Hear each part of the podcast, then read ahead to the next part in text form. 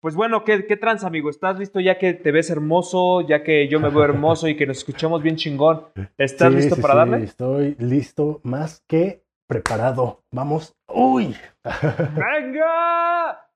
¡Nerds! Muy buenos días, muy buenas tardes o muy buenas noches a la hora que sea que estén escuchando o watchando este bonito, bello episodio. Episodio número 54. Sí, 54, ya, ¿verdad? 54, ya. Ya 54 episodios de esta cosa.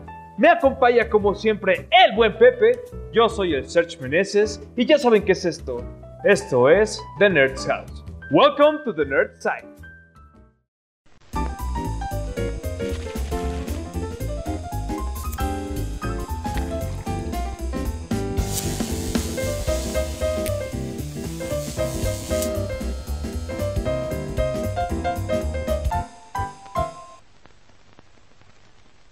Y así es, ya estamos aquí, ya estamos listos para darle. Y como mencionábamos, ya nos vemos muy bien, ya nos escuchamos muy bien. Exacto. Esperemos que así se quede. Sí, no, esperemos que esto siga para siempre. Que, que es más, que mejore, que mejore. Exactamente. Sí. Y ya muy pronto, ojalá que nos veamos. Bueno, sí, de hecho ya la siguiente semana nos podremos ver para grabar juntos nuevamente. Exacto. Eh, esta ocasión estamos en Zoom porque tengo COVID. Todo bien, todo chido. Eh, pues ahora sí que no fue por mi culpa. Vamos a poner todos una oración por Pepe. Aquí pongan pray for Pepe y luego pongan hashtag ponte verga Pepe. Ponte verga. No, afortunadamente No, no es cierto, no es este, cierto. solamente fue pérdida del olfato, de gusto. Ya recuperé el gusto más o menos. El olfato, pues ahí todavía le falta. Pero, pues, eh, eso, para eso sirven las vacunas. Así que, vacúnense. Vacúnese. No, y pues no, qué, qué bueno que, que estás bien y que, eh, bueno, todos en casa están bien. Exacto, Eh, todos, todos. Y, y, pues, o sea, la neta, la neta creo que hay como este tabú de que no mames, si tienes COVID, pues aléjate, eres un asqueroso. No, no sí, manches. pero, o sea, ah, pero no este por el güey. COVID. Eh, bueno, sí, o sea, pero digo, tal vez porque este güey no podía ol- olerse a sí mismo. Exacto, sí, la gente exacto. secretaria decía como, ay, cabrón, ¿qué, qué pedo? ¿Estás pasando por la pubertad otra vez o qué chingados? ya pero- te estás pudriendo. Pero qué bueno que, qué bueno que estés bien, amigo, la verdad. Así es, ¿y tú cómo estás? Yo estoy, estoy bien, estoy cansado. eh, no mames, llevo dos semanas de clase y ya me quiero dar de baja a la escuela. No es cierto, sí es cierto. Eh, pero, pero la neta estoy chido, güey. La, eh, eh, siento que, que este, este nuevo formato de clases y todo lo que me ha permitido hacer aquí en Querétaro puede abrir muchas puertas. Entonces, pues hasta eso, eso me, me- me tiene chido, ¿sabes? La Motivado. neta, la neta sí, porque imagínate, si estuvieras estudiando en Inglaterra, o sea, que Ujú. afortunadamente no es tan lejos, o desafortunadamente no es allá, depende de cómo lo veas. este, Pero- men, ajá. Este, pues está chido porque puedes seguir obteniendo la educación de tu escuela a larga distancia y al mismo tiempo tener como tu vida personal acá. O sea, creo que tiene sus pros y sus contras. Al final creo que la mayoría piensa que es mejor presencial. Afortunadamente yo salí de la escuela antes de que esto pasara. No, mira, Y- yo, yo estoy seguro que definitivamente es mejor presencial. Eh, pero, pero creo que creo que Zoom ha dado muchas herramientas que mucha gente está o sea, que simplemente está odiando porque no le gusta, lo cual está bien a- hasta cierto sentido, pero yo ya siendo un poco más crítico, o sea, por ejemplo, el teatro, güey, pues el teatro se Ah, vive bueno, en claro. persona, güey, es algo presencial, ¿no? Pero, o, o sea, yo ya he visto obras de teatro bien chingonas, bien interesantes, donde hay un actor aquí en México y una actriz está en Rusia y otro está en Mm. España. Entonces, está sucediendo en tres lugares del, del mundo y todo al mismo tiempo, ¿no? A través de estas plataformas. Entonces, eso está bien chingón. O sea, creo que sí hay mucho provecho que, que se puede sacar, pero pues una cosa es que tú lo vayas investigando por tu cuenta y que tú vayas diciendo, ah, mira, he encontrado esto y esto. Y otra cosa es que te lo impongan, o sea, que sea como de, es que a huevo tiene que pasar esto. Y Claro. por la pandemia, como es una imposición, pues obviamente mucha gente sí está bien, así como de qué puto asco el Zoom y todo eso, lo cual es entendible. Pero yo sí siento que hay muchas cosas que se pueden aprovechar. La verdad es que tienes mucha razón. O sea, en especial de lo de la imposición, por eso creo que todos están de ya estoy harto, porque Sí. pues, al final no hay de otra.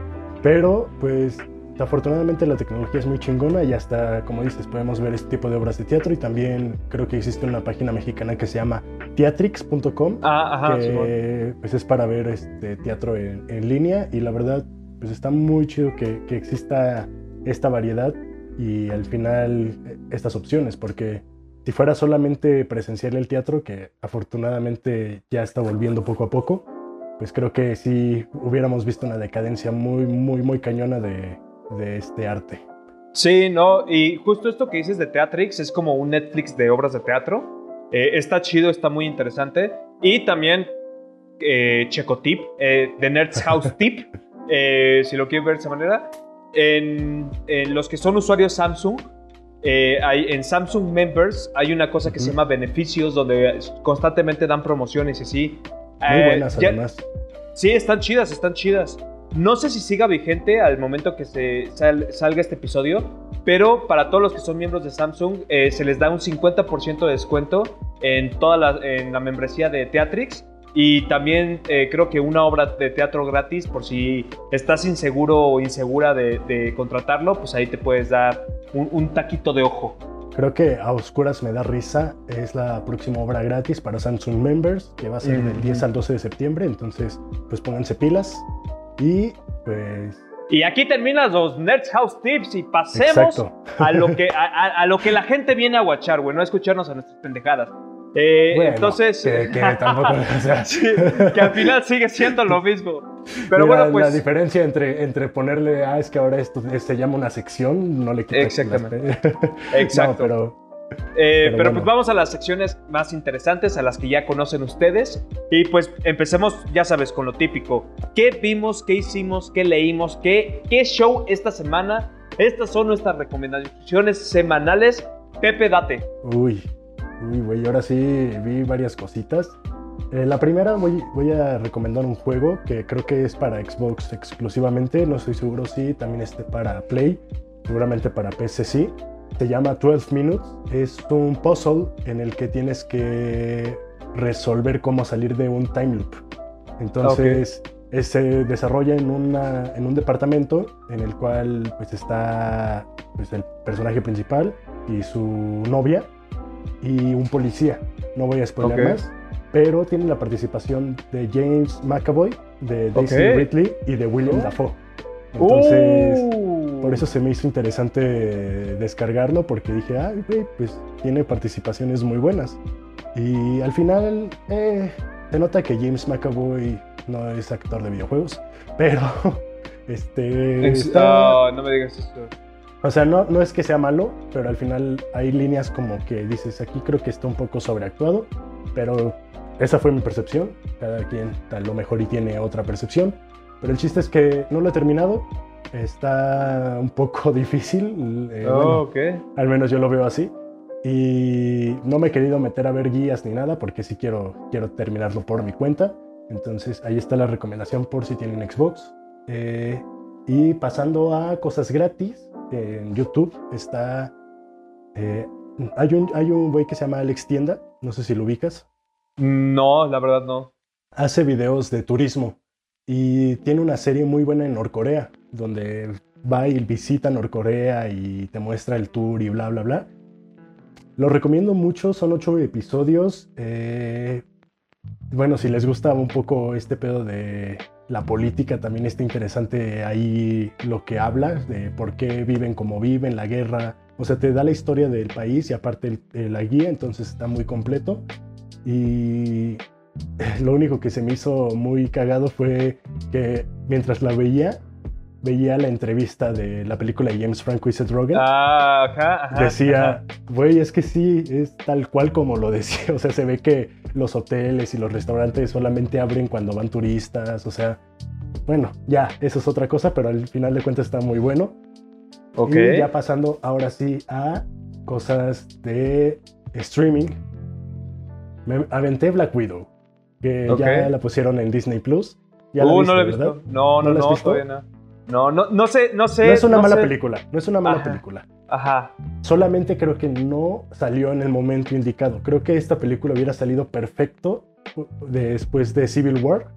Ok. Y ah, solamente lo veo así, como que es una película que no salió en, en el momento indicado, que, que simplemente pues con este hartazgo también que algunos ya tenemos de ver tantos superhéroes, todo el tiempo, pues como que no trae nada nuevo a la fórmula, por lo tanto pues se ve como una película más de acción, pero no es una mala película, simplemente creo que eso es lo que le afecta y pues la actuación de Florence Pugh eh, me sorprendió, pensé que, que en acción no le iba a armar tanto, pero definitivamente sí. Ok. Y, uy, ¿cómo se llama el que interpreta a este Hopper? Harbour, David Things? Harbour. David Harbour. No mames, papelazo. pa- Pues bueno, el relief cómico que juega aquí es muy bueno. eh, él además, sabes que como actor no decepciona. Al menos no he visto algún papel que me decepcione de él. Y Ok. este. es muy. ca- güey, fue lo mejor de la película, honestamente. Pero pues vela, amigo. Sí, sí tienes que. Este, a lo mejor y, y no inmediatamente, pero vela. No, sí, sí, la, no sabía que ya estaba disponible en Disney Plus. Hace mucho que no entro ahí. Eh, pero, pero sí, sí la voy a watchar, hermano. Sí, claro. Y yo también, no sé, cuando vi que la subieron fue como de, ah, huevo. Este, ya por fin, porque la neta no quería pagar el cine para verla, pero eso, Oh. eso, eso fue lo que vi en, en Disney Plus. En HBO me eché Analízame, una comedia con Robert De Niro de los noventas casi pegando a los, a los 2000 Ajá. que trata que de que él es un mafioso y empieza a tener ataques de ansiedad y em- busca ayuda de un psiquiatra o de un psicólogo. Y está muy interesante, bueno, está muy cagada. La verdad, la actuación de Robert De Niro, como siempre, estelar. Y no me acuerdo de la contraparte de, de esta película del actor, pero también hace un papelazo. Y honestamente la historia está interesante. Este, la comedia no es de pastelazo, es una comedia que, que poco a poquito también te, se va construyendo. Y me sorprendió que, que para la hora 40 que dura, está muy bien construida y no se siente aburrida, no se siente como lenta. Y bueno, al menos así, en mi percepción, se las recomiendo muchísimo si no la han visto. Se llama Analízame, está en HBO Max. Y también vi una que se llama El Maestro Perfecto.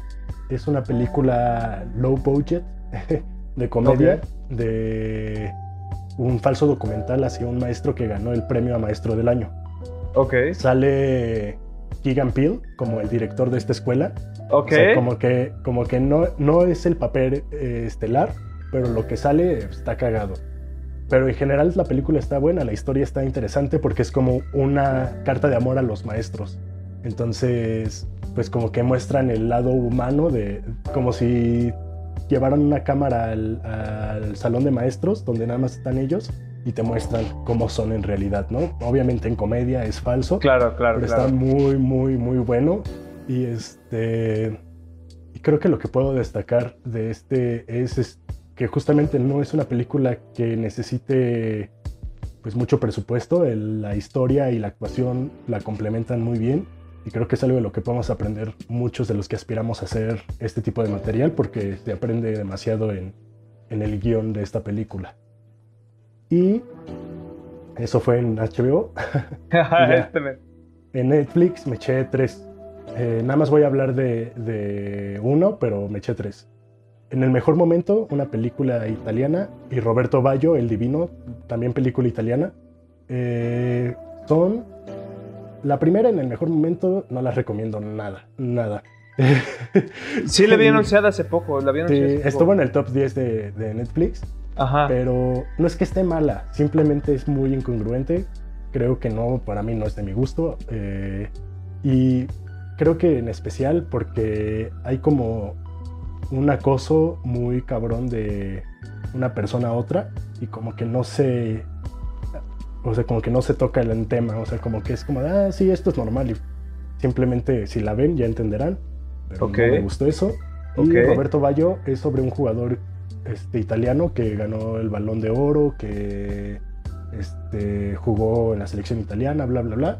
Es su historia, es como una película biográfica, está, es así, la recomiendo ampliamente, incluso si no les gusta el fútbol. Y vi el documental Shiny Flakes, no sé si ya lo viste. No. Es este, la historia de el caso que inspiró la de How to Sell Drugs Fast Online, la serie de Netflix. Ok. Y, este, y es el caso de un güey que se hizo un Pablo Escobar, pero él solito. O sea, de que hizo su sitio web en internet para vender drogas y él las compraba, él las distribuía, o sea, él hacía todo, todo, todo. Y es en Alemania el, el caso y utilizaba DHL porque allá es el Servicio Postal Nacional para Ajá. entregar los paquetes. Entonces les llegaban al otro día las personas. No mames. Es, es muy bueno, tienes que verlo, tienen que Lo- verlo, honestamente. Una historia muy interesante, una historia muy divertida eh, de cómo lo veas. Y simplemente, ahí está. Estas son mis recomendaciones de esta semana. Órale. Pues ya lo tienen, esas son las Pepe recomendaciones. Así es. así es. Este. Y pues bueno, yo la A verdad ver, es tú. que esta, esta vez solo traigo cuatro. Ok. Bueno, voy a hablar de cuatro, no es que todas sean recomendaciones. Eh, de hecho, de esas cuatro, tres ya han sido habladas en este canal, así que pues re- realmente es como una redundancia, pero quiero... La, ah, la primera que vi fue la de Red- Ready Player One. Que es esta, bueno, esta película de Steven Spielberg que, eh, pues, yo no la quería ver porque me, da- me daba un poco de miedo lo que iban a hacer con las propiedades intelectuales. Sobre todo porque yo soy un gran fanático del Gigante de Hierro. Y cuando vi en el tráiler que salió, yo dije, verga, verga, verga, ¿qué van a hacer? Eh, pienso que no es una mala película. O sea, definitivamente me entretuvo y sí dije así como, ah, oye, esto está chido. Pero no, eh, ay, no lo sé. eh, el concepto, la idea y el, eh, o sea, lo que... Porque es, un, es como este hombre de negocios que quiere crear eh, este mundo alterno, el, el que crea el oasis. Sí, para, para quien no sepa qué, qué pasa en Ready Player One. Ah, eh, bueno, sí. Existe el libro y la película, ¿no? El libro no lo hemos leído, creo que ni tú ni yo. Pero No. la película lo que pasa es que un güey dice, voy a crear el mejor mundo de realidad virtual del mundo. Y literalmente, pues sí, hasta el punto que la gente ya prefiere vivir ahí que afuera. Y esconde pistas para quien descubra todas estas este, llaves. eh, se gane, creo que, la propiedad de, Sí, de este o juego. sea, el, el güey se muere, el, el creador se muere y, y deja tres llaves eh, escondidas en todo, el, el- todo este mundo que se llama el Oasis. Y para el primero que las encuentre, se vuelve el dueño de ese pedo. Así, obviamente, pues tú pasarías de ser un don nadie a ser, no lo sé, este Elon Musk o Jeff Bezos. Jeff o Bezos, pues, algo así, o sea, no mames, es, es- es- algo que obviamente todo el mundo está bien pinche metido, ¿no? Eh, les digo, se me hizo una película con una premisa muy interesante y el mensaje está muy chingón, o sea, al final lo que concluye el mensaje me gustó muchísimo porque, bueno, no, no voy a spoiler, perdón, perdón, perdón. Iba- eh, estaba a punto de spoilearla. Eh, y está divertida, en verdad. O sea, muchas veces es- vas a ir viendo y vas así como, ah, no mames, ubico eso, ubico eso, y esto, y esto, y esto. Eh, pero pues les digo, al final de cuentas, creo que la ejecución, o sea, como que fue mucha historia en tan poco tiempo. Y creo que ahí la ejecución. Siento que esta sería una historia muy bien hecha, como Game of. Thrones. Ah, pues más que trilogía, como una serie, como una miniserie de que, no sé, todo Ready Player One sea una temporada de cuatro capítulos, por así decirlo, no lo sé. Eh, porque siento que hay muchas cosas que pueden explotar bien chingonas y que al final dejan al aire y que son cosas que para mí, desde mi perspectiva, son muy interesantes o que realmente pueden sustentar más la trama, ¿no? Eh, no, puedo, no puedo tocar muchas veces porque les digo, es spoiler, eh, pero pueden verla en HBO Max y pues ahí, ahí está. Eh, la siguiente que vi fue una película de Jordan and Peele que se llama Keanu. Ok. Eh, esa, esa está en HBO Max. No mamen raza. Neta, pónganle pausa a este video y vayan a watchar esa película. sí, está muy es, buena. Es buenísima, güey. O sea, yo no, yo no sabía qué tan buena iba a estar. Eh, yo, pues la neta entré con mis reservas. La, la- Sí, la- sí, sí. la- la vi con reservas. Dije, pues eh, la portada es un gatito vestido de cholo, ¿no? Y dije, ay cabrón. Pero Jordan and Peele a mí me gusta muchísimo. Me gusta mucho la comedia que hacen. Y no mames, o sea, definitivamente una gran, gran, gran comedia. Eh, para meterles un poco de contexto, no voy a hacer spoilers.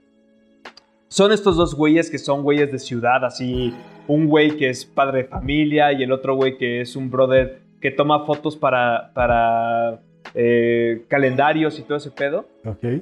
Y pues el güey está devastado porque su novia lo acaba de dejar. Entonces, pues está aquí en la mera depresión el que hace eh, fotos y llega un gatito a su vida. Pero todo este pedo es un desmadre porque ese gatito le pertenecía a alguien de la mafia. Entonces se arma todo un desvergue porque le raptan al pinche gatito y esos güeyes quieren a recuperar a Keanu, que es el gatito. Y se meten así, se meten en pandillas, en mafias, no sé qué. No, no, no, no, no. En verdad, un pedo, un pedo bien, bien, bien chingón. La neta es Ok. que se- les digo, eh, a mí me dio mucha risa. Hubo muchas escenas que me dieron mucha, mucha, mucha risa. Estos güeyes comediantes. son muy güeyes. buenos comediantes, son muy, muy buenos comediantes, Que- muy buenos ahí- actores. Ahí se demuestra mi teoría de que al final la comedia y el terror son muy similares. Porque Jordan Peele es un gran cómico y también es un gran este, cinema, Eh, ¿no? ¿cómo se dice? Cine- cinematógrafo. de cine. Sí, cinematógrafo de cine, de terror. Entonces, güey, Sí, yo no es. la tengo ahí en mi lista, pero no la he visto por eso mismo, de que tenía la reserva de, "Eh, es que como es comedia americana a lo mejor y no me va a gustar, ya, ya la voy a ver. Sí, no, en verdad es una película que sí vale mucho la pena porque justo esto, o sea, si le quitan los elementos de comedia, es una película bien tétrica de acción, así. Y aparte, en ciertos momentos llega a ser. Ay, bueno, no quiero decir impactante, he visto peores cosas, pero pues sí llega a ser algo gráfica, pero, ay, no manches, na- nada de. Nada que no hayan visto, se los prometo. Eh, y sigo viendo Brooklyn Nine-Nine, eh, gran serie, ya voy en la temporada 4. Eh, se viene la temporada 7. Sí, no, la 8, la 8, ¿no? No, pero en Netflix. Ah, ok, ok, ok. Ah, sí, perdón, ya. perdón, sí. Eh, eh, este, sí, según yo ya van a sacar, o sea, en general la temporada 8, pero en Netflix apenas va a entrar la temporada 7. Exacto. Sí, cierto. Entonces, pues ahí la, la pueden ver. Y por último, ya para cerrar este, este segmento y de cierta manera conectarlo con, con el tema del día de hoy, eh, yo vi Space Jam gracias a la recomendación de la semana pasada del buen Pepe, que bueno, creo que no se alcanza a ver en este momento el video, pero si vieron al inicio, aquí atrás está... el video. Exacto, estamos en el video. está el video justo de la semana pasada. Y pues no sé, en verdad, eh, concuerdo en, en que no es una mala película, eh, que tiene muchas deficiencias, eso sí. Mm, siento que mi mayor problema con esta película es en comparación con la primera. Es que en la primera película yo no siento tanto que lo hayan hecho como por vender cosas, como por Exacto. vender propiedades intelectuales. O sea, Si sí por vender a Jordan, eso sí. Ah, Sí, sí, claro, claro. Aquí es lo que pensábamos que iba a pasar, que iban a vender a LeBron James. Pero Pero, ah, como que fue, fue- creo que fue justo al revés porque ajá. revivieron, revivieron, o sea, ver a los, a los eh, Looney Tunes otra vez en pantalla me encantó porque yo sí crecí con Box Bunny Sí. y con todos estos personajes que me hacían reír muchísimo Eh, y siento que ahora lo que hicieron fue como está esta pinche maña de universo, universo, todo se vuelve un puto multiverso, eh, lo, lo empezaron a utilizar y entonces la historia se empezó a, o sea, se empezaron a no enfocar en la historia, sino enfocar en, en en este multiverso, en, en- en ver que veas tú todas las referencias. Y eso se me hizo algo culerísimo porque en el partido, el gran partido de, esta, de este juego, el que se supone que debe ser el más importante del siglo, no, pues al final te pasa a valer tres hectáreas de verga porque tú estás pendiente de quién chingados está saliendo en los asientos o de a ver a quién hicieron referencia. Eh, y bueno, lo que sí puedo decir es que, por ejemplo, al principio cuando empiezan a juntar al equipo, porque pasa algo por el cual están separados, entonces los tienen que ir juntando, eh, la, la parte de Lola Bonnie, la historia de Lola Bonnie, eh, me gustó muchísimo. O sea, en es lo más verdad... rescatable. Exactamente. Y no, es más, les voy a decir esto. Casi lloro con esa parte. O sea, en verdad sé que sí, sí sentí el nudo en la garganta así de que, güey, qué bonito. Porque eh, no se siente nada forzado. O sea, se- está muy bien hecho, muy bien estructurado. Y eso fue lo que me quedé cuestionando. Dije, güey, hay momentos muy buenos de la película. ¿Qué pasó el resto? Y de repente dije, ah, claro. No mames, pues la productora, ¿no? La casa productora que al final es Warner. Y que Warner está así como de, miren todos, miren mis propiedades intelectuales. y todos, tú, estás así como de, ah, ah por favor, Warner. O sea, creo que, que, hicieron un mejor trabajo en Ready Player One en ese pedo de integrar las licencias que acá, porque acá ni siquiera lo disfrutas. O sea, también sale el, gigante de hierro, pero el gigante de hierro en Ready, Player One sale como un héroe, sale como, pues sí, alguien importante. Aquí nada más va y se sienta, ¿no? Y, güey, tú sabes. Exacto. Al, final, al final creo que, que es una película que no tiene malas intenciones, pero no lo hace bien. O sea, simplemente yo creo que pudieron haber acortado la parte de el partido y hubieran expandido un poco más este pedo de la integración de las licencias, ¿no? Y que el partido no hubiera sido tan importante, sino que hubiera sido más importante el camino. Ah, o sea, X. Al final, al final, pues si a ustedes les gusta eh, Space Jam 2, qué chido. Sí, no, no, no. O sea, vuelvo a lo mismo. Yo eh, concuerdo contigo en lo que dijiste el, el capítulo anterior. No pienso que sea una mala película, pero definitivamente es una película que le falta corazón. O sea, eso es lo más que para mí, como, como alguien que de verdad disfruta el cine desde, hace desde que era un niño, creo que las películas que siempre me han cautivado no son las que son técnicamente las mejores películas, sino las películas que tienen un chingo de corazón. Eh, por ejemplo, Keanu es una película que en verdad es muy simple, es una película que a nadie en 10 años a nadie le va a interesar, pero la gente que la vea va a decir como de, güey, ¿qué pedo? Esta película tiene algo, o sea, hay, hay algo más, o como las películas estas de una pareja explosiva con este Chris Rock. Jackie Chan. Chris Rock. Eh, no, es este... Ay, güey, este se me fue el nombre.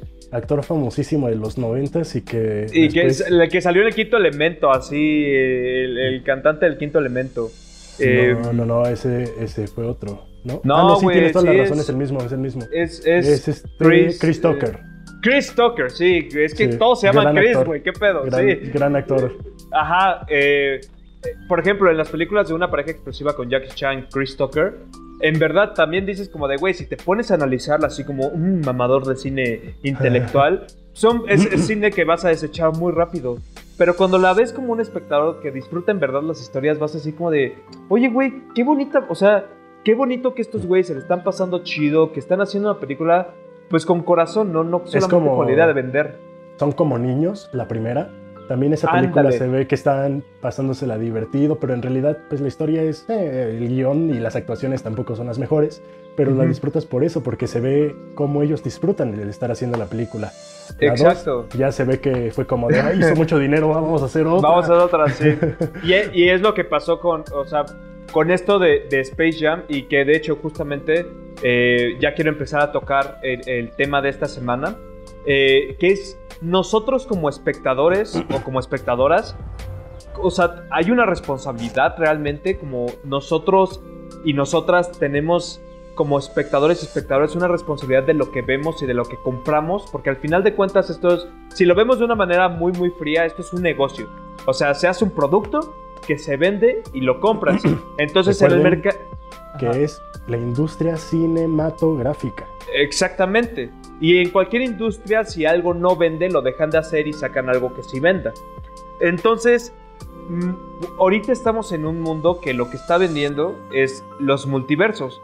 Y justamente eh, quiero ligar esto al, al tráiler que acaba de salir de Spider-Man No Way Home, que no sé si lo, pudiste ver. Sí, eh, O sea, es, es, es, una, es una, un tráiler que de una película que como siempre Marvel promete mucho, o sea, te pone una expectativa muy alta, pero hay algo ahí que, o sea, no sé, después de ya todo lo que ha salido últimamente, yo me quedo pensando y digo como, güey, realmente, realmente nos van a presentar algo que valga la pena como esto, películas con corazón, o solamente va a ser algo que va a generar mucho, mucho, mucho dinero para seguir sacando películas, pero pues que al final va a ser simplemente mercadotecnia para estar vendiendo, como Space Jam a New Legacy. Entonces, pues no lo sé, ¿tú qué opinas, Pepe? Uy, uy, es que está muy difícil porque creo que ahorita la industria ya está en un punto en el cual ya no es suficiente que un proyecto tenga corazón para que sea rentable, ¿no? Creo que al final sí estamos en un punto en el que además tienes una atención menos este, larga que antes de los espectadores. Por lo tanto, tienes que hacer películas que sean más rápidas, que pasen más cosas y esto puede llevar a que las historias justamente no se desarrollen tanto por el hecho de querer meter como más personajes o cosas para vender, etc. Pero creo que sí se puede hacer, creo que sí existe el equilibrio, pero creo que tienen que dejarle mucho control a los realizadores de las películas. Por ejemplo, Deadpool es una película que está hecha por un estudio multimillonario que es Warner. Eh, no, que es Fox. No, Fox. Que pues ahora propiedad de Disney. Y este, pero se ve que es una película que está muy bien hecha porque Ryan Reynolds es productor, actor y guionista. Y literalmente él como que no tuvo control 100% sobre todo, pero sí se nota que estuvo muy, mucho su influencia en el proyecto. Por lo tanto, se nota ese corazón. Y por eso la gente le gustó y por eso Deadpool 2 y por eso se viene Deadpool 3. O sea, al final la gente pues sí somos responsables de lo que nos están vendiendo. Pero tenemos que ser conscientes de pues que al final de cuentas no como espectadores, sino también como consumidores que pues güey, ¿cuántas películas se están sacando al año? ¿Cuántos programas de televisión se están sacando al año? en realidad ya estamos en un punto en el que pues no todos vemos lo mismo. Es, es en realidad ya ahora, antes era muy, muy fácil que llegaras a la escuela eh, pre-Netflix y que dijeras, oh, ay, ayer vi esta película en tal canal. Y alguien dijera, ah, no manches, yo también la vi. Lo pasaron en el 5 tal película y entonces empezabas acá a discutir y bla, bla, bla. Ahora es más como de, oye, ¿ya viste esto? No, yo estoy viendo esto. Ay, ¿y qué tal está? Es que yo me quedé. La... O sea, hay tantas opciones en el mercado que pues justamente se empiezan a inundar como de cosas que solamente están hechas para vender y ya las cosas hechas para el consumidor con el corazón, bla, bla, bla, se empiezan a diluir y se empiezan a perder y es más difícil encontrar. Entonces, creo que sí se necesita hacer algo. O sea, no estoy 100% seguro de qué, porque también pues güey, no sabemos cómo funciona la industria, gente. Sí, pero, pero creo que sí tenemos un poder muy cabrón. Por ejemplo, Matando Cabos fue una película que salió solamente como esa película.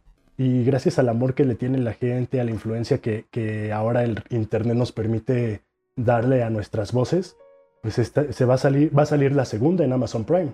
Entonces, eso está padre. Todavía no la hemos visto, todavía no sabemos qué tal está, pero se nota que sí hay una influencia muy grande de nuestra parte. Incluso con Sonic, la película, salió el trailer y todo fue como. Sí, sí, sí.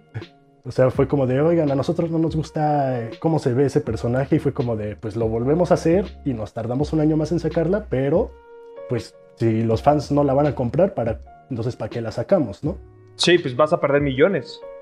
Exactamente. yo, yo, yo sí pienso, o sea, que en verdad sí hay mucho, sí, tenemos mucho poder en este sentido, porque justamente la razón de los multiversos y de que todo, todo, todos en todos lados quieren hacer un universo cinematográfico, o sea, incluso Warner con su, con su universo oscuro de la momia y el hombre invisible y todo eso, es algo porque nosotros mismos lo consumimos, o sea, nosotros compramos eso porque nos gusta ver eso, o sea, porque todo, todo se empieza a conectar.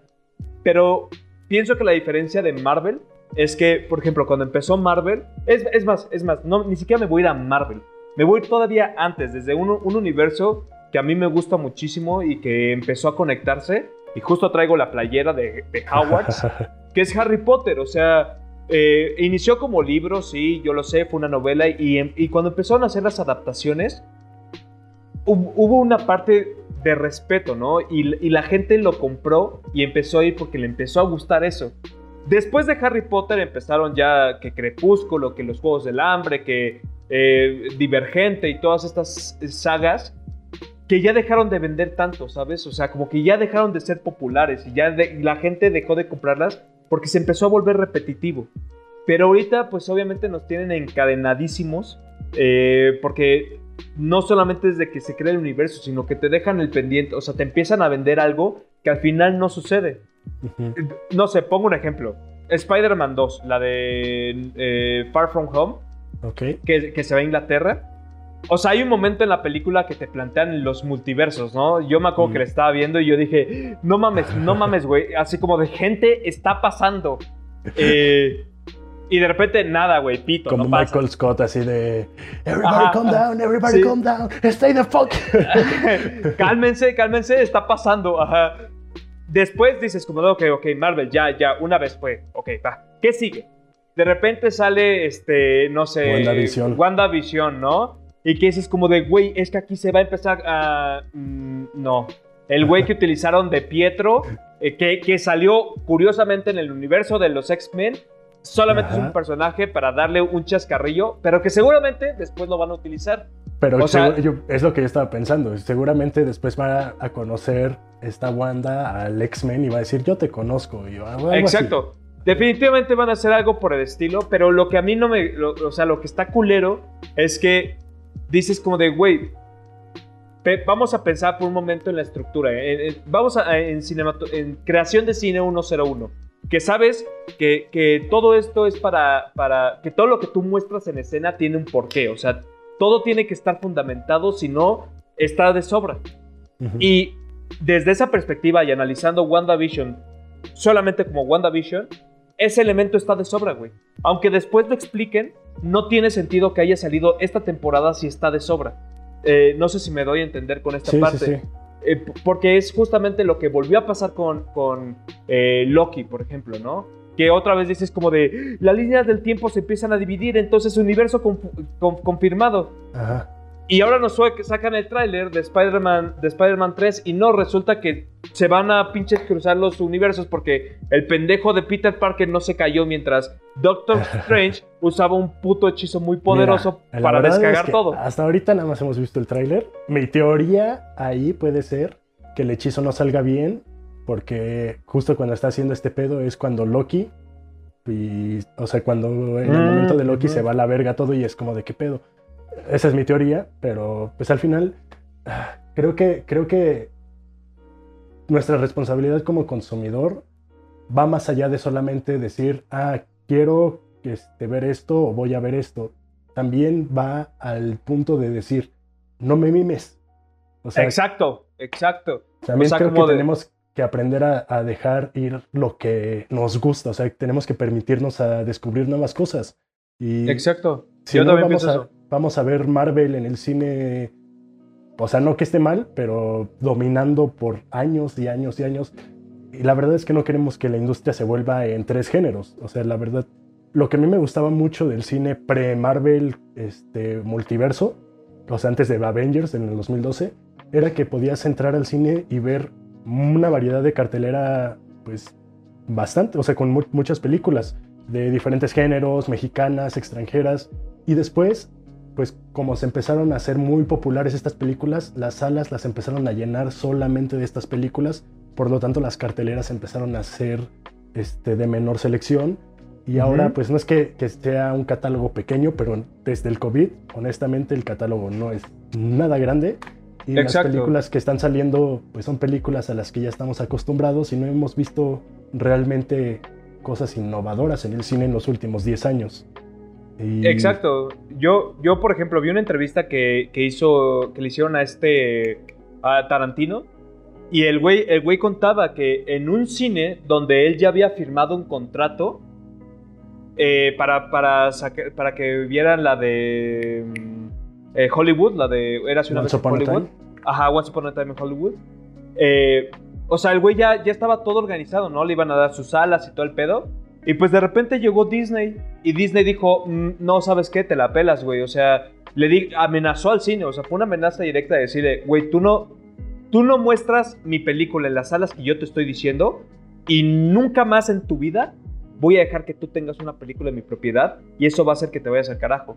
Y eso, y eso, o sea, es un. Está bien de la verga, porque a Tarantino pues, dice así como de, güey, ¿por qué hacen esto, culeros? O sea, yo ya tenía un trato y. y, y- Oye, y- espérense, espérense, espérense, ¿qué está pasando? O sea, sí, así como de, güey, pues, estábamos chupando bien a toda madre, güey, toda esa madre. Ujú. Y, y lo, que está, lo, que, lo que pasa aquí es que Disney tiene todo este poder porque nosotros como espectadores y espectadoras Se seguimos consumiendo, seguimos dándoles dinero y seguimos tomando la decisión de decir como, es que, güey, cine bien fácil, es que ah, o sea, esto de, eh, a mí me pasa mucho, incluso con mi familia, que me dicen, güey, pues yo voy al cine a divertirme, no a pensar. Y es como de, está bien, o sea, pero no porque pienses quiere decir que no sea divertido. O sea, creo que eso se me hace algo Es que- es que incluso creo que- hasta huevón.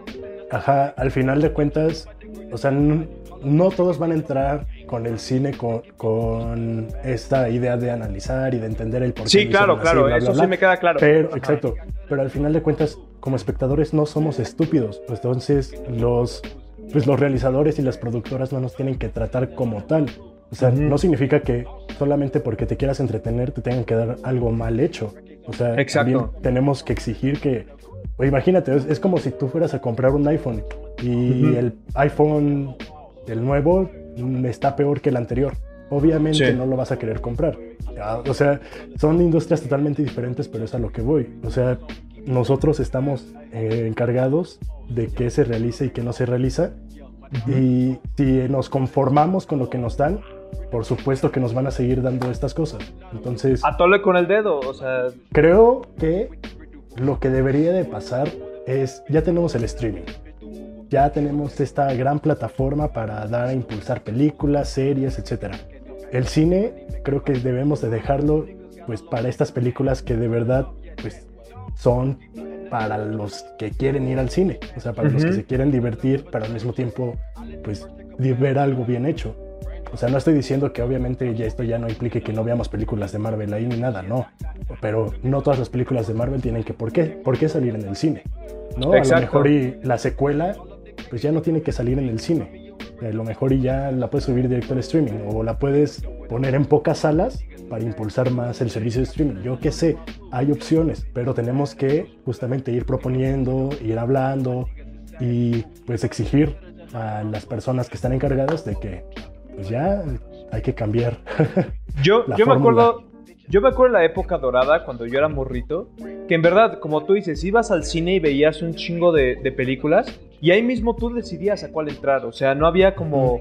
Muchas veces ibas como de que ibas en la radio manejando y escuchabas que el, el conductor había una sección de cine y decías, ah, oye, esta película suena o interesante. el periódico. O el periódico, esas, o esas cosas. Así de, a ver, habla a la línea Cinépolis para ver qué cartelera tienen. ¿Te acuerdas, güey? Así de que mandabas mensajes, mensajes de texto y te contestaban con la cartelera. Eh, o sea, una, una cosa maravillosa, en verdad, porque ir al cine se volvía toda una experiencia.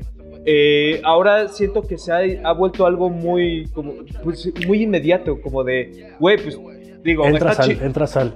Exactamente, es- y está chingón, o sea, no, no niego que está bien de huevos que ya no tienes que estar marcando, que ya no tienes que estar al pendiente del radio de- o del periódico, sino que ya desde tu celular puedes ver los horarios, y eso está bien chingón, en verdad.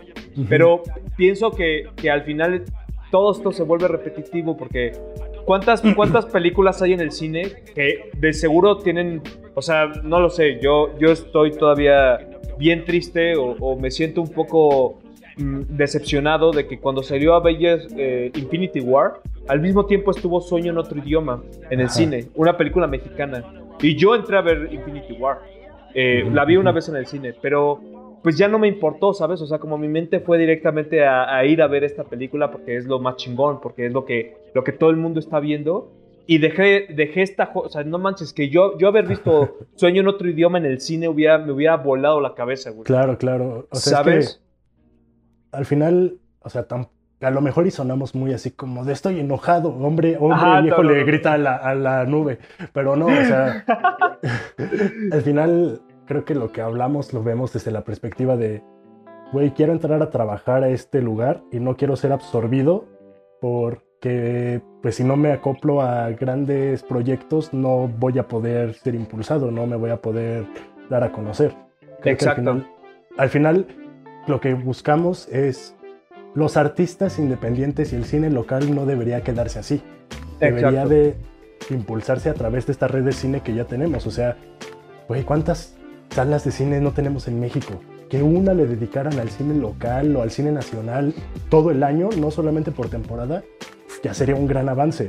Pero, pues sí, creo que también por eso como consumidores es, denos algo nuevo, denos cosas que nos nutran, no solamente pues lo que vemos todos, porque literalmente pues ahora sí es como de vas al cine y pues prácticamente de las cinco opciones que hay, pues estás seguro que ya, sí, bueno, si eres alguien que va al cine muy seguido, ya viste todas. Y si pasa al cine solo una vez al mes o dos veces al mes, puedes hablar con cualquiera de probablemente esa película porque son las pocas que nos ofrecen. Exacto. Y de ah. las, que, las que más le inyectan dinero. Eh, justamente estaba viendo, y, ya lo había mencionado casi al principio de, de The Nerd House, como a la industria cinematográfica en México hay, hay, un video muy bueno de un canal que se llama Zoom F7, que lo recomiendo mucho, eh, y que justo, ¿te acuerdas que a ti te lo, te lo puse una vez allí en el DEPA de primavera? Eh, es, algo local, ¿eh? No, no, se vayan a, no se vayan a sacar pedo. Eh, pero justamente lo que este video planteaba era cómo la industria del cine está controlada literalmente por Estados Unidos, aquí en México, porque nosotros le dimos ese poder, porque el gobierno prefirió pues decir como, sí, sí, patrón, tome. Bueno, no quiero sonar culero, pero, pero fue así, o sea, literalmente fue así. O sea, sí, sí, sí, no, no de que así le hablamos, pero... Ajá, sí, no, no fue así, pero parafraseando, esto, o sea, como parafraseando de una manera muy es Que, es, que, es que, mira, si regalamos Texas tan fácilmente, ¿cómo no íbamos a regalar nuestra industria cinematográfica? Obviamente. Y, y, la, y la poca industria cinematográfica que ahorita en México está, está sobresaliendo, que es el cine comercial mexicano, pues está lleno de basura güey. O sea, el otro día. Vamos. Eh, ajá, a ver, dime. No, no, no. Eh, es que, es que iba a decir, o sea, basura, basura entre comillas, porque obviamente no son malas películas al 100%, pero de todas las películas del cine que han salido en México, solamente he visto dos en los últimos años que he dicho, ah, qué buenas películas, que ha sido Nosotros los Nobles y Tiempo Compartido. O sea. Ah, esa es muy buena, güey. Y, Tiempo Compartido ni siquiera es mexicana. O sea, es la producción. Ajá. Pero mira, ve, por ejemplo, yo el otro día estaba en, eh, Facebook y Cinepolis compartió una publicación o un tráiler de algo que se llama, de una nueva película que se llama Chilangolandia, güey. Que se va a estrenar, o sea, tópate todavía esto, se llama Chilangolandia, güey, y se va a estrenar el 16 de septiembre. 6 de septiembre, huevo. Ok, o sea, sí, para pa, pa que nos digan este cine mexicano. Y vi el tráiler, güey, y dije, chale, güey, o sea, me, da mucha tristeza. Ah, no, no, es que esté en contra de que hagan este cine. Yo, Estados Unidos está también lleno de, de cine basura. Pero lo que, lo que me da tristeza es que tomen este tipo de películas y sea lo que digan, esto es nuestro cine. Exacto, exacto. Vean. Y no es, que, por ejemplo, la de Ya no me encuentro aquí, ¿cómo se llama? ¿Cómo se llama? Ya no estoy aquí. Ya no, estoy, aquí.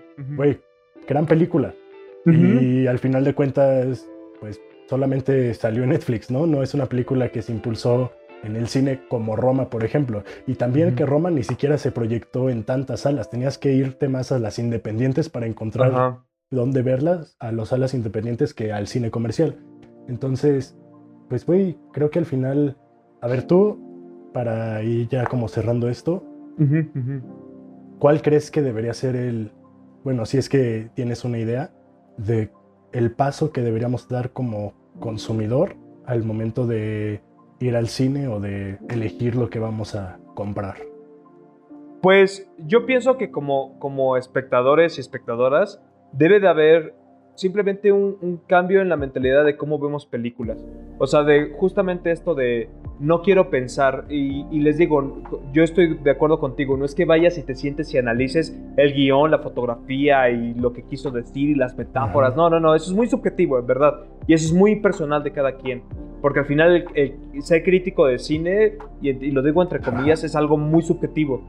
Eh, es, más esta cuestión de, ver una película y de solamente salir y preguntarte así como de qué me quiso decir esta película. Nada más es una sola pregunta, así como de qué acabo de ver y por qué me, qué, me quiso decir esta película. Y cuando nos demos cuenta que hay muchas películas que no nos quieren decir nada, que en verdad su único propósito es decir, ve, consúmeme, o sea, entra, pierde tu tiempo para que yo genere dinero y que nos sigan dando a tole con el dedo se me hace algo pues que no nos merecemos. O sea, no, es tanto que diga somos todos unos pendejos y nos merecemos. No, no, no, no. Es simplemente pensar que no nos los merecemos. Que, que, preferimos como otro, otro tipo de cosas. y no es para. Perdón. No, es que, eh, es que luego el Zoom se traba. Perdón, continúa. No, no, está bien. Eh, eh, no, no es que diga, güey, quiero que construir un cine más elitista o que el cine comercial deje de existir, porque yo también lo consumo, no, no, no estoy juzgando eso. es simplemente pensar cómo, cómo podemos nosotros pedirle a la industria, a, la que nosotros estamos dándole nuestro dinero, pedirle simplemente que haga películas que tengan un poquito más de profundidad, no más profundidad, solamente un poquito más. Que, tengan verdad... justificación de por qué el personaje es como es, por qué la historia va, hacia dónde va. No nada que más sea más sólido. no nada más de, esta persona está haciendo esto, pasa esto y ya. O sea... Ajá, yo porque... Lo, yo lo que iba a ah. decir es, por ejemplo, lo puedo comparar con la de lo más sencillo es complicarlo todo, la película en la que participé. Y no digo que participé para exhibir, sino para que entiendan por qué puedo decir con un poco más de claridad el... O sea, yo, yo vi una revisada del guion, vi una revisada de cómo iba la historia y decía, ah, esto está interesante. Después vi el producto final y fue como de, güey, o sea, el, el, personaje no tiene justificación para ser, para tener el final que tiene, este, la historia está muy mal estructurada. Los personajes en sí, pues lo único que, hacen es existir para que el personaje principal pueda este, seguir con la historia. Y no, y ya, o sea, eso es a lo que vamos. Son películas que están hechas pues prácticamente para niños y no somos niños. O sea, no es que queramos ver películas eh, clasificación R o más de 18 años, no, o sea, simplemente queremos ver películas, por ejemplo, Disney. Disney hace buenas películas para toda la familia porque tienen buena historia. A veces los guiones no son tan buenos, pero pues sí tienen, pues al final, esta fórmula que hace que, que, todos nos guste, ya sea Disney, Pixar o lo que sea. ¿Pero por qué? Porque saben que lo van a ver niños con sus papás. Entonces, si haces algo nada más para los niños, pues obviamente los papás se van a aburrir y van a decir, no, yo no quiero ir a ver tus películas. Tienes que hacerlo para que todos lo consuman. Y el cine mexicano tiene que ser así, no solamente para el consumidor promedio, no, tiene que ser para todos, o sea. Exacto, y otra cosa que a mí me, me, me resuena de esto es que justamente incluso en las películas para niños, porque yo, yo me he puesto a pensar así como de, güey, hay, hay veces que yo soy muy duro o, que yo me siento, digo así como pinche película de Disney está bien culera, no lo sé. Y que sale la gente y me dice, pues es que, güey, es para niños, no es para ti. Y yo me quedo pensando, digo, perdóname, o sea, en verdad no, no quiero ofender a nadie con esto, pero cuando yo era niño, vi películas que al día de hoy las puedo volver a ver y digo, güey, están bien hechas. El camino hacia el dorado. El camino hacia el dorado, El gigante de hierro, Shrek, Lilo y Stitch. O, sea, el Toy Story. Incluso, incluso una película más reciente que la mencioné hace poco, que fue la película El Lego, de Lego Movie. Esa película es una película que es para niños y que al mismo tiempo tiene un mensaje bien chingón para toda la familia. Eh, y eso es como que dices, como de no, no, no es que no es que hagan cine malo para niños o que quieran toparse a los niños como niños pendejos. Es simplemente que hacen películas que están sustentadas para niños y que dices como de, güey, incluso siendo morros, puedes hacer cine de calidad. No lo sé. O sea, son ideas que yo dejo. Porque estoy también de acuerdo con algo que dijo Pepe, que estoy muy de acuerdo. Yo no tengo la llave para poder solucionar este problema. O sea, yo no tengo la solución tengo mi opinión, que es la que acabo de dar, y mucha gente me puede decir, güey, pues tu opinión te la doblas, te pones en cuclillas y te la metes por el recto, lo cual está chingón, gracias por, por esa recomendación, pero pues al final es mi opinión, güey, o sea, y ustedes seguramente tienen una. Exacto, pero al final, pues, lo único que discutimos aquí, lo único que hablamos aquí, si es que llegaron a este, este punto, muchas gracias en primera, y en segunda... Hola mamá. Exacto, hola mamá. Y este, es solamente para decir, el cine se está yendo hacia un camino en el cual puede ser peligroso porque puede significar el fin del cine mexicano. ¿A qué voy con esto? No de que se vaya a acabar, sino de que justamente estamos viendo películas que siguen siendo las mismas y las mismas y ya la gente lo está empezando a notar. Por lo tanto, ya más gente empieza a decir, no, cine mexicano creo que hoy no lo voy a ver por ese estigma. Entonces, pues en algún momento las salas de cine en México para nuestras películas van a estar pues vacías. Yo ya he visto películas en las cuales las salas están vacías mexicanas, entonces pues simplemente es eso, o sea, no queremos que, que la industria, la poca industria que tenemos se vaya al carajo, queremos que pues retomemos un poco de control, que empecemos a ver otra vez estas películas más variadas, que empecemos a también tener más impulso del cine local y del cine nacional. Al final es simplemente eso, no porque vayamos a cambiar las cosas con lo que estamos pensando y diciendo, pero pues si ustedes están de acuerdo, pues para esto es esto, para impulsar ideas, para que discutamos, debatamos y al final, pues en unos 20 años tal vez, podamos ver una resurgencia de, de esta industria. Exacto, y también yo les dejo así como ya para despedirme, eh, una sugerencia así como de, igual un consejo si quieren verlo de esa manera, que la siguiente vez que vayan al cine o que quiera, tenga planes de ir al cine, yo sé que va a estar esta película acá bien chingona, la blockbuster número uno de Estados Unidos o de Europa o lo que sea. Pero pues también denle un ojito a qué más hay, o sea, aunque, aunque sea una película, no, no digo necesariamente mexicana, o sea, simplemente una película independiente, o sea, creo que el, también el separar así como de México, Estados Unidos, eso X, la industria es la misma, es el cine. Y, yo pienso que, que a veces los cineastas independientes, que en verdad, en verdad, y se los digo porque yo he trabajado con algunos, en verdad le meten un chingo de corazón a sus proyectos y pues sí está bien triste que, que justo vayan dos personas. O sea, ha habido, ha, habido estadísticas de cine que, que hay documentales bellísimos hechos por mexicanos que solamente en su totalidad de todo el tiempo que están en, en cartelera, solo van ocho asistentes. Ocho personas a verla. Y seguramente son los compas de los que hicieron las películas. O sea, entonces pues creo que los dejo con ese consejillo. Pero, pues bueno, se nos acabó el tiempo, nerds. Esta plática estuvo muy, muy buena, pero como siempre, no queremos aburrir los demás. y pues. Si les gustó, pues ahí déjenos su like, su comentario. Déjenos ustedes su opinión. ¿Ustedes qué piensan como, como espectadores y espectadoras? ¿Qué podemos hacer para, para hacerlo? Y díganos si están de acuerdo con lo que, lo que acabamos de decir. Y si no, pues está bien, también está chido. Eh, Exactamente. Pero pues bueno, muchas gracias por vernos. Gracias por llegar hasta este punto. Como siempre, me acompañó el buen Pepe. Yo soy Sergio Meneses, saludos al Charles de T y esto fue The Nerd Welcome to The Nerd Nos vemos a la próxima. Bye.